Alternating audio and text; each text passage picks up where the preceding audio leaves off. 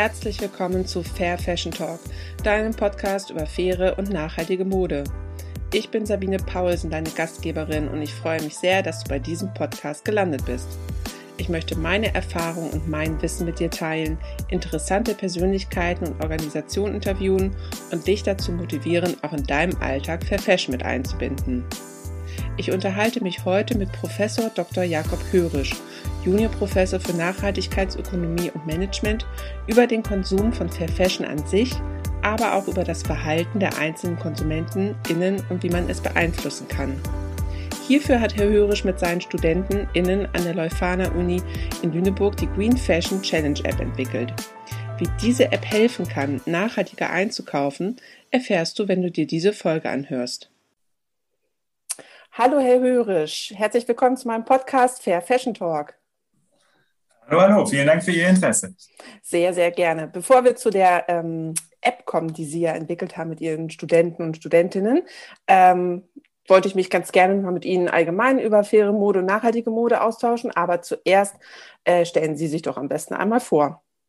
Ja, mein Name ist Jakob Hörisch und ich habe die Juniorprofessur inne für Nachhaltigkeitsökonomie und Nachhaltigkeitsmanagement an der Leuphana Universität Lüneburg und beschäftige mich damit ganz vielen Fragen, wie unterschiedliche ökonomische Akteure zu nachhaltiger Entwicklung beitragen können. Und eines meiner Steckenpferde ist dabei eben der Aspekt von nachhaltigem Modekonsum und was wir alle als äh, Konsumentinnen und Konsumenten zu nachhaltiger Entwicklung bezüglich Modekonsum beitragen können. Was bedeutet denn für Sie Fair Fashion oder nachhaltige Mode eigentlich dann?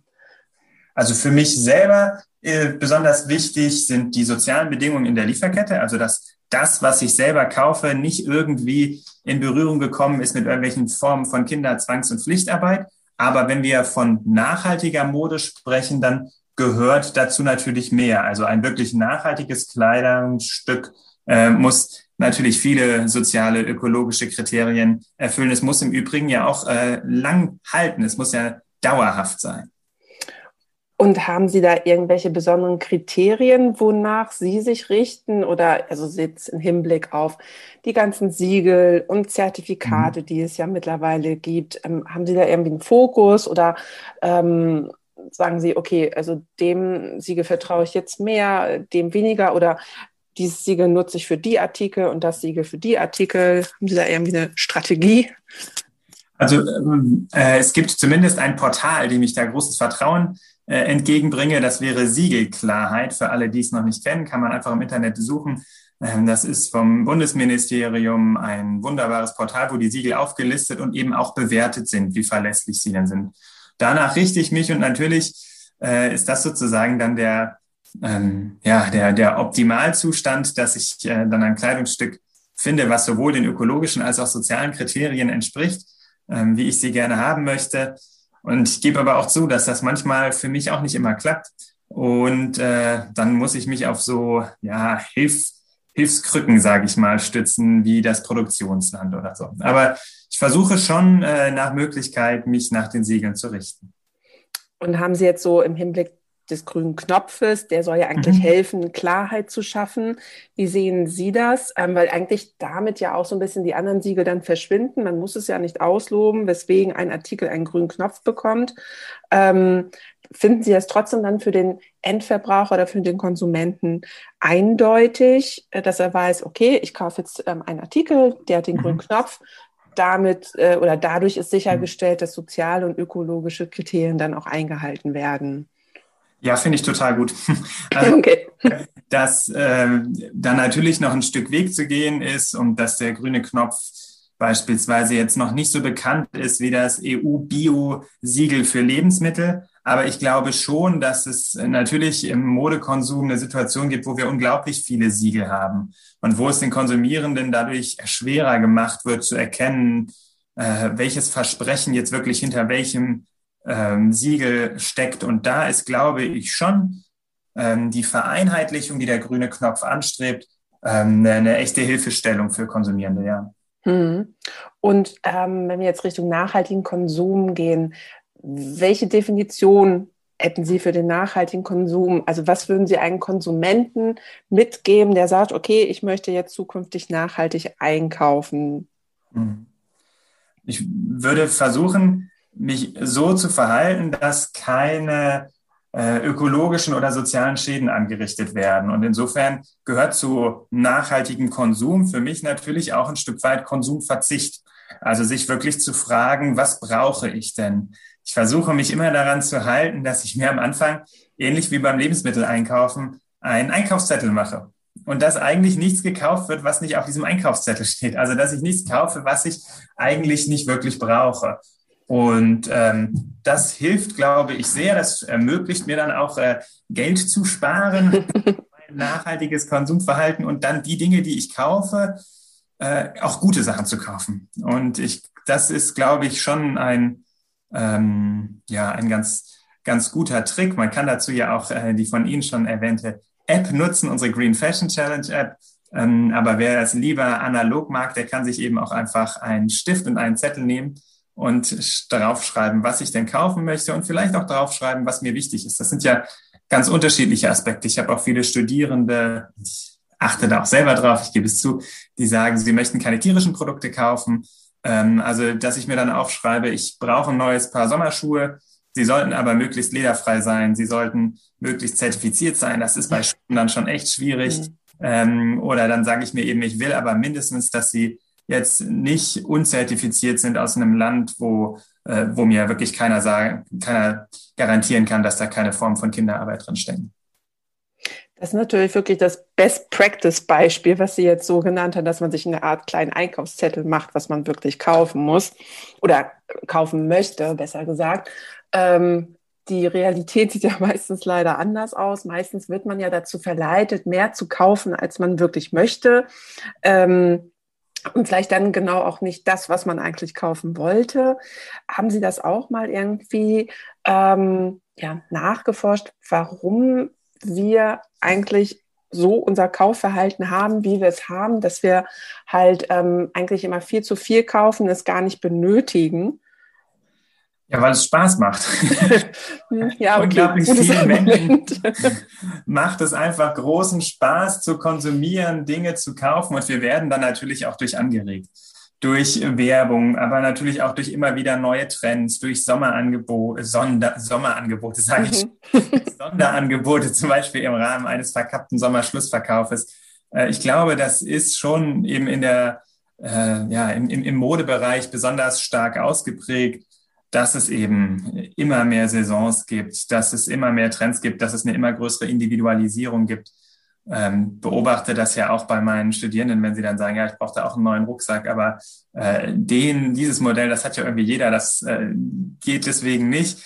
Also wir erleben da ja auch eine unglaubliche Individualisierung. Das macht dann natürlich auch nochmal einen Anreiz, sich was Besonderes zu kaufen, variieren zu können. Ähm, genau. Und das führt eben auch dazu, dass es Spaß macht und den möchte ich ja eigentlich auch niemandem nehmen. Es ist ja schön, wenn wir Spaß haben, aber ich glaube, es gibt auch viele andere Arten und Weisen, Spaß zu haben, aus sich, außer sich äh, ja immer was Neues zu kaufen. Hm. Haben Sie dazu vielleicht gerade irgendwelche Alternativen ähm, so in der Tasche? Was für, also im Verhältnis zum Kaufen, was man gegebenenfalls noch machen könnte, um ja, um Spaß zu haben oder um sich vielleicht einen Glücksmoment zu verschaffen oder. Also wenn wir beim Konsum bleiben wollen, äh, dann hilft natürlich auch Secondhand-Konsum. Mhm. Ähm, das ist für, merke ich gerade an meinem kleinen Sohn, für Kinder sehr viel einfacher. Da finde ich das total toll zu sehen, dass es eigentlich das erste Mal so ein Lebensbereich ist, wo ich gemerkt habe, da ist es total akzeptiert. Es ist total akzeptiert, äh, kleinen Kindern äh, Secondhand-Klamotten zu kaufen. Äh, da gibt's etablierte Kanäle für, da gibt's ein riesiges Angebot für. Äh, Kinder dürfen auch mit Flicken auf der Hose rumlaufen, ohne komisch angeschaut zu werden. Also wenn es denn äh, Konsum sein muss äh, und Textilkonsum sein muss aus Lust, dann hilft ja vielleicht äh, der äh, Secondhand-Konsum. Aber ich würde auch sagen, man kann ja auch anders Spaß haben. Man kann ja auch äh, rausgehen in die Natur. Man kann sich Corona-konform mit Freunden, man kann Sport machen. Ähm, ich glaube, dass es im Endeffekt äh, ein ja, ein, ein ganz dass uns alles Spaß macht, wo wir uns irgendwie reinfuchsen. Warum gucken wir so gerne Fernsehserien? Ich glaube auch häufig nicht, weil die so gut sind, sondern weil man irgendwann die Charaktere kennt und dann wissen möchte, wie es weitergeht, weil wir uns reingefuchst haben. Warum guckt jemand wie ich, warum interessiert er sich für die Bundesliga? Naja, weil man sich irgendwie reingefuchst hat, weil man dann weiß, was, was Sache ist. Und ich glaube, ähnlich ist es beim Konsum ja auch, beim Kleidungskonsum. Wenn ich irgendwie mal angefangen habe, mir super schicke T-Shirts zu kaufen, dann will ich irgendwann auch äh, das nächste schicke T-Shirt haben, was auf dem Markt ist. Auch wenn das objektiv betrachtet total egal ist, ob ich jetzt ein neues schickes T-Shirt habe. Und auch ich mache mir äh, überhaupt äh, kein, keine Illusion. Es ist total egal, wie der erste FC Köln spielt. Und trotzdem, äh, trotzdem ist es mir persönlich irgendwie wichtig. Ja, man wird so ein bisschen angetriggert einfach dann auch, ne? Also genau. Von, von, der Werbung von draußen, was einem so geboten wird. Und ähm, das ist halt wirklich gefährlich, dass man da in so einem Kreislauf dann einfach auch gerät. Ne? Und glauben Sie denn, dass das Konsumverhalten oder glauben Sie oder wissen Sie, ob das Konsumverhalten in Deutschland zu anderen Ländern eigentlich anders ist? Und ähm, gibt es auch ähm, auf Altersgruppen und äh, genderspezifischen Gruppen auch Unterschiede, weil Sie erwähnten vorhin, dass Sie sich einen Einkaufszettel machen. Und das hat mich daran so erinnert, wenn ich früher mit meinem Mann shoppen gegangen bin, was man ja jetzt auch nicht mal so richtig machen kann, der hatte immer ganz gezielt, wusste der, was er kaufen wollte. Das waren dann irgendwie, keine Ahnung, drei Unterhosen, ein T-Shirt und das. Und das war's dann. Also ich weiß nicht, ob das halt auch so eine typische Gender-Sache. Cooler Typ, kann ich da erstmal sagen. Also herzlichen Glückwunsch. Ähm, es ist leider in der Tat so, man muss da irgendwie einen Klischee bedienen. Also wenn wir uns die Zahlen anschauen, ist es so, dass Frauen unter 40 einen riesen, riesengroßen Anteil des Modekonsums in Deutschland ausmachen. Aber zur Ehrenrettung, das ist auch ein Segment äh, an Personen in Deutschland, die eigentlich ein überdurchschnittliches Nachhaltigkeitsbewusstsein haben. Insofern stimmt mich das auch verhalten optimistisch, dass wir ähm, genau, dass, dass wir gerade durch sozusagen die Bedeutung von Modekonsum durch Frauen unter 40, dass wir gerade dadurch auch äh, vielleicht eine Veränderung herbeiführen können. Und zum internationalen Vergleich, da ähm, gibt es bestimmt Unterschiede, die ich so genau gar nicht beziffern kann. Ich glaube, was wir in allen westlichen Ländern schon sehen, ist, einfach, dass wir, was Modekonsum angeht, absolut in, in einer Überflussgesellschaft liegen. Das denke ich auch, äh, oder nicht denken, das wissen wir alle, glaube mhm. ich. Genau, was hatte ich neulich gerade wieder gelesen? Es werden 80 Milliarden Einzelteile im Jahr produziert. Ähm, da fragt man sich natürlich auch irgendwie, wo das alles dann landen soll, wer das alles kaufen soll. Einfach, das, das ist ja so ein Überfluss, den kann man ja gar nicht mehr kontrollieren. Also. Frage ich mich auch. Ja. genau. Ähm, meinen Sie denn oder äh, sprechen Sie aus Erfahrung, wenn ähm, man schaut, okay, wie kann ich denn im jetzt an Einzelhandel oder online nachhaltige Mode finden? Ist das einfach für die Konsumenten zu finden? Ist es klar definiert oder äh, muss man da schon immer noch mal um drei Ecken schauen, bevor man wirklich was geeignetes und passendes für sich gefunden hat? Naja, einfach ist es nicht, aber das heißt ja nicht, dass es unmöglich ist. Also ich möchte gar nicht so tun, als äh, sei es äh, total unkompliziert und genauso leicht wie an ein konventionelles Kleidungsstück zu kommen. Aber ich glaube, das gilt als Ausrede auch nicht, weil es eben gut möglich ist. Und wenn es uns wichtig ist und drei Viertel der Deutschen sagen, ihnen ist Nachhaltigkeit im Modekonsum wichtig, dann können wir das auch schaffen. Also es gibt Siegel, es gibt ein großes Angebot an nachhaltiger Mode. Ich habe ja äh, angefangen, mich mit dem Thema auseinanderzusetzen, als ich mit Kathleen Jakobs von der Uni Bonn und Lars Petersen äh, von der Alanus Hochschule eine Studie durchgeführt habe, wo wir in der Tat Konsumierende befragt haben, um festzustellen, wie groß ist denn eigentlich ihr sogenannter Attitude Behavior Gap? Also wie groß ist eigentlich diese Diskrepanz, diese Lücke zwischen den eigenen Einstellungen, die häufig nachhaltigkeitsorientiert sind, und dem Bewusst äh, und, und dem eigentlichen Handeln. Und da haben wir zum Beispiel gesehen, dass Menschen, die online-affiner sind, einen geringeren Attitude Behavior Gap haben. Warum? Wenn ich bereit bin, online und im Katalog Kleidung zu kaufen, dann habe ich natürlich ein viel größeres Angebot nachhaltiger Mode. Also ich glaube schon, dass da auch natürlich der Einzelhandel in der Pflicht ist. Im stationären Einzelhandel ist es nach wie vor schwieriger, nachhaltige Textilien zu kriegen. Aber es ist auch möglich. Und Sie können ja mal in Ihre Suchmaschine, egal von wo Sie zuhören, eingeben, äh, nachhaltige Mode und dann der Ort, in dem Sie normalerweise einkaufen gehen und Sie werden etwas finden.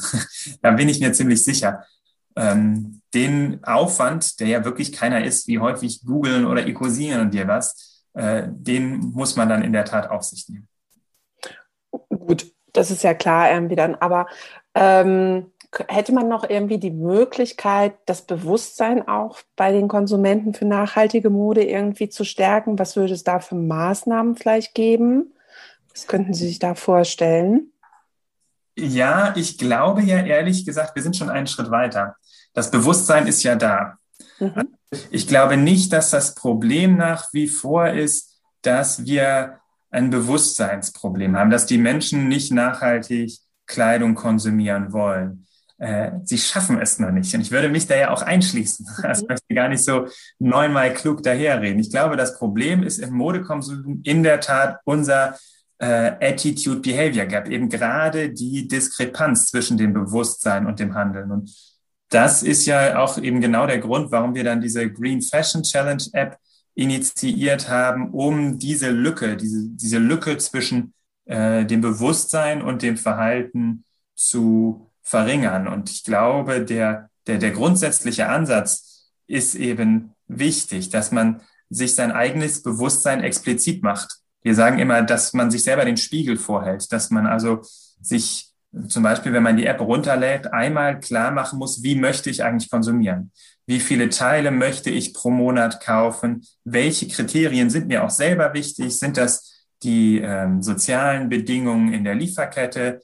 Ist das der CO2-Ausstoß? Ist das, äh, ob es tierische Bestandteile in meinen Klamotten gibt? Äh, sind das die Chemikalien in der Kleidung? Ich glaube, äh, wir haben da ja alle ein Bewusstsein, vielleicht auch für unterschiedliche Nachhaltigkeitsaspekte, sich dieses Bewusstsein eben auch bewusst zu machen, also sich dessen gewahr zu sein in den entscheidenden Situationen, nämlich wenn ich einkaufen gehe.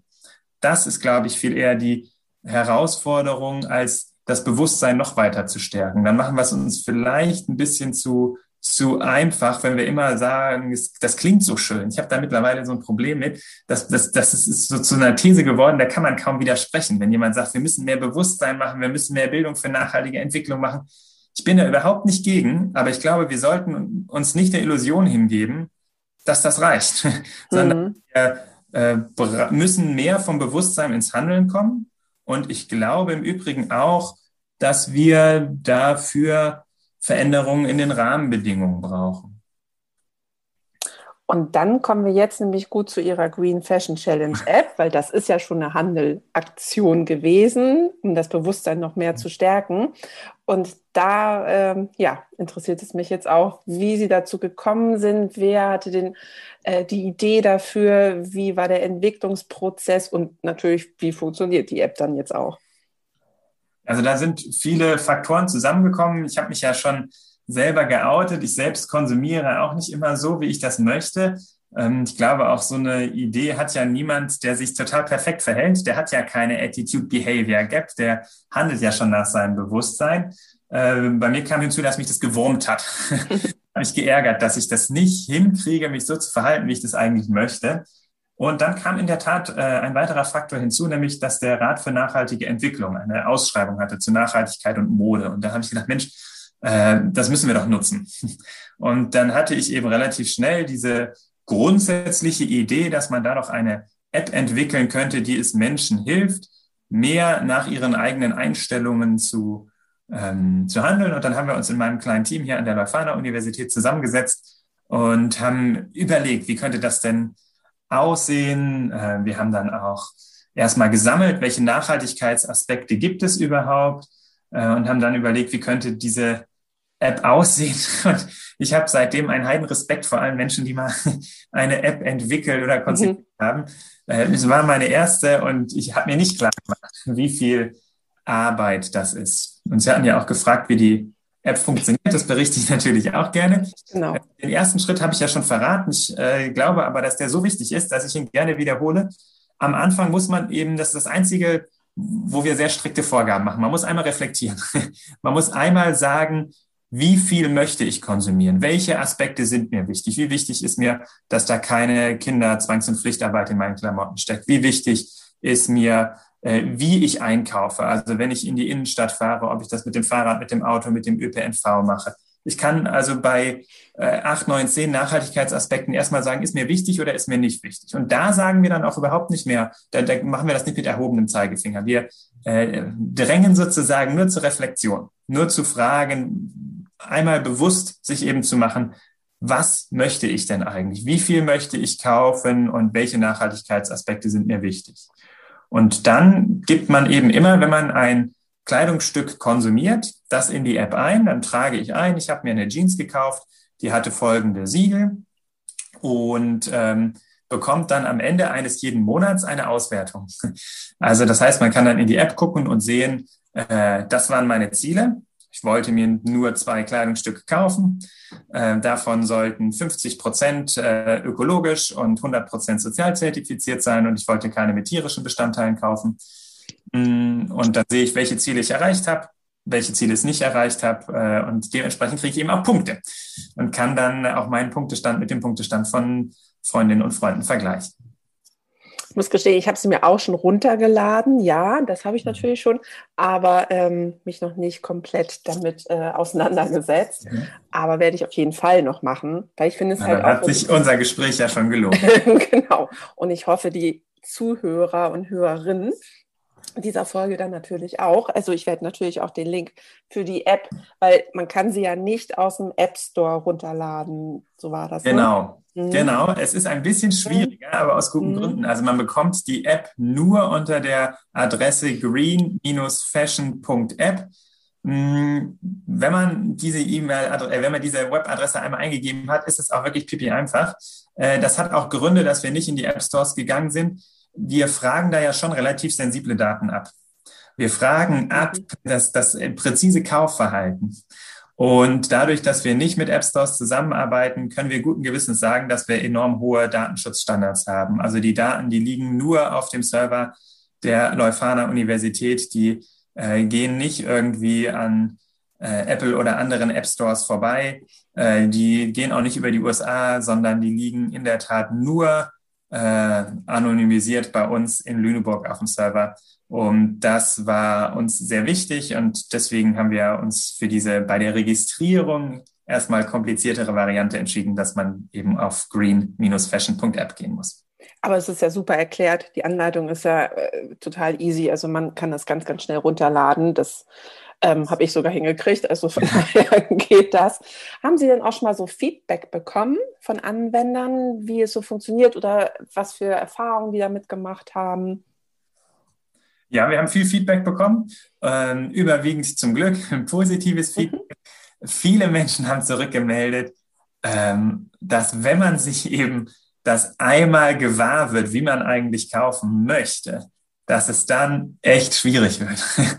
Also wir haben gemerkt, dass äh, viele äh, Menschen dann enorm hohe Ansprüche an sich selbst stellen, wenn man sie einmal zwingt, das zu artikulieren. Und dass es dann natürlich äh, viele gesagt haben, also dann frage ich mich aber, ob ich überhaupt jemals noch ein Kleidungsstück kaufen kann, wenn ich mir diese Ziele gesetzt habe, weil mir ja alle Nachhaltigkeitsaspekte so wichtig sind. Was ich dann schön fand, dass wir doch auch einige Rückmeldungen bekommen haben, ja, aber es geht ja doch.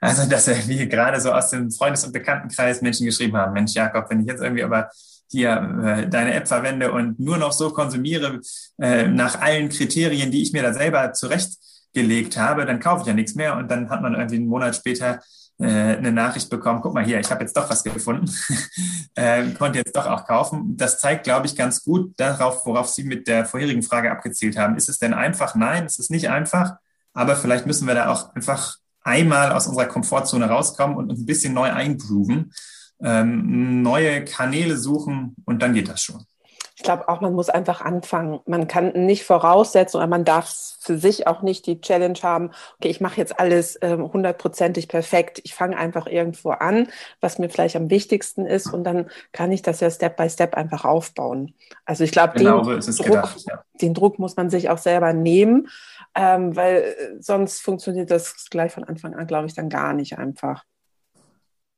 Ja, aber eine tolle App. Also ich finde es einen tollen Wegbegleiter. Ähm, Und es kann dann halt wirklich zum nachhaltigen Konsum helfen, wenn ähm, Konsumenten erstmal gar nicht wissen, okay, wo setze ich einfach an, mhm.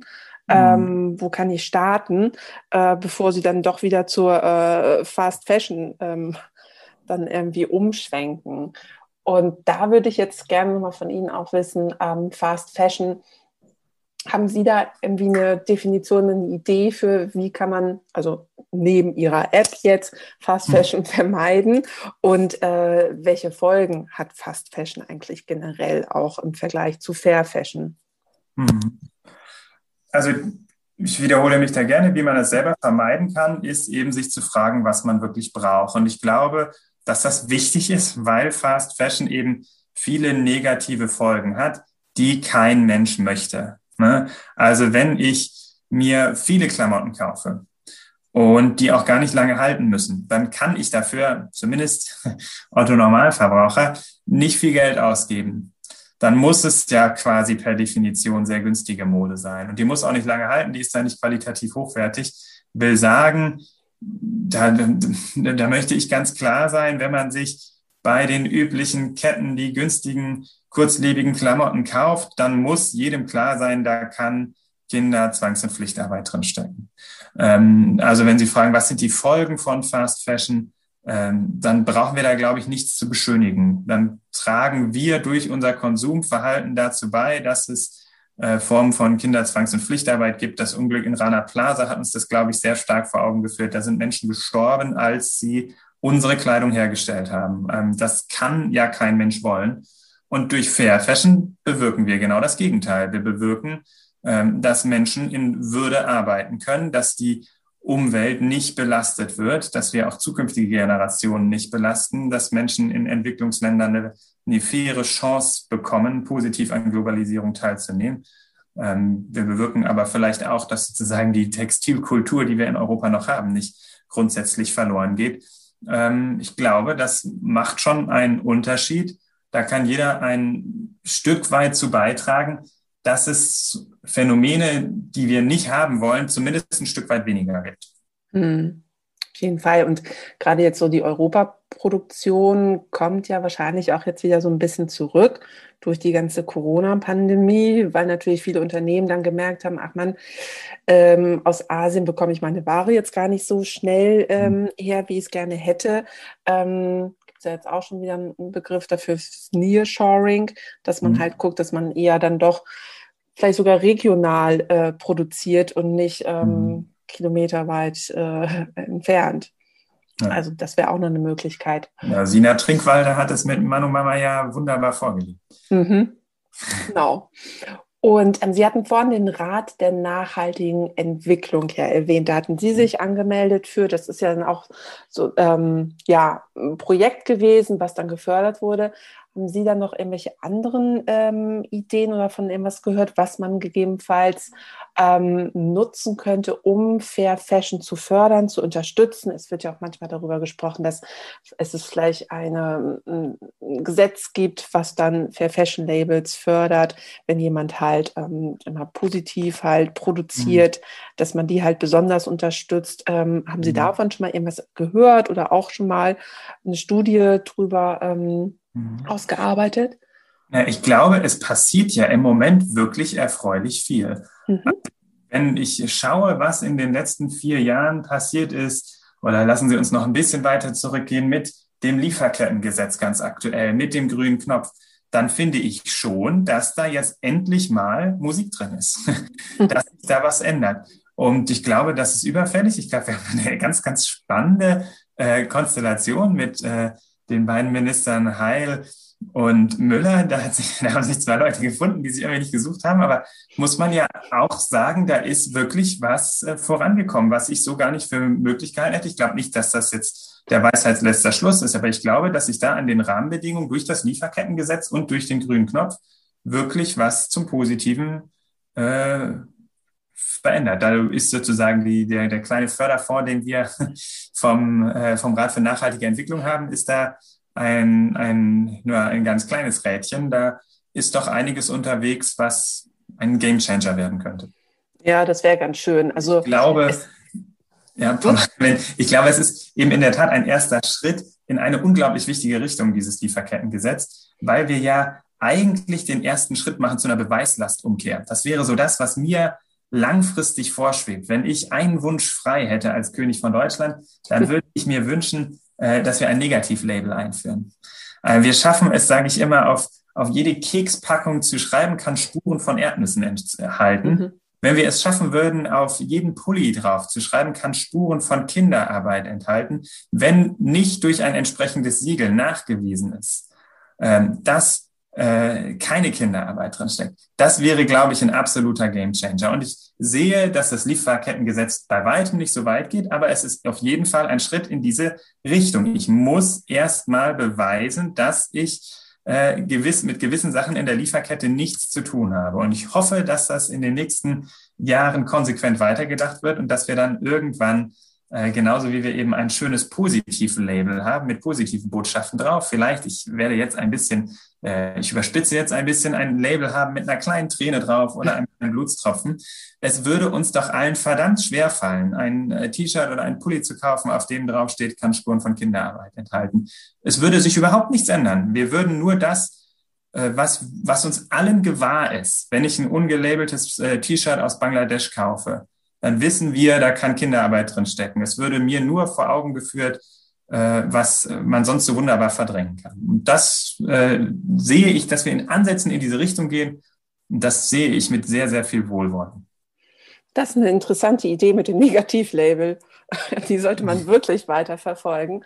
Und ja, gut, das Lieferkettengesetz, also ich bin auch froh, dass es gibt jetzt oder dass es durchgesetzt wurde, aber es ist, gibt, gibt natürlich immer noch recht viel Kritik daran, dass es immer noch ein bisschen zu oberflächlich ist, zu schwammig halt ist, weil es, äh, was habe ich neulich gehört, es würde wohl tatsächlich in der Textilindustrie oder für die Textilindustrie gerade mal drei Unternehmen in Deutschland halt berücksichtigen. Mhm. Und das ist halt immer noch recht wenig. Also ich glaube, da das ist sehr wenig. Da haben wir ein bisschen zu nett formuliert, wenn ich das sagen darf.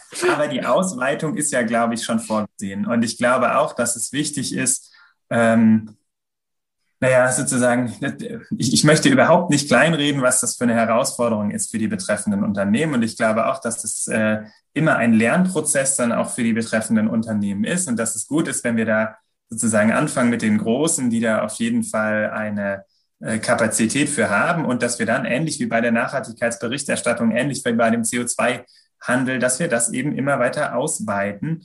Ähm, und wenn sich das Lieferkettengesetz in diese Richtung entwickelt, und wir das ausweiten auch auf dann nicht mehr nur die ganz, ganz großen Unternehmen äh, oder nicht mehr nur auf drei Unternehmen, wenn die Zahl stimmt, äh, dann, dann glaube ich schon, dass das ein ganz, ganz wichtiger erster Stein sein kann. Mhm, auf jeden Fall.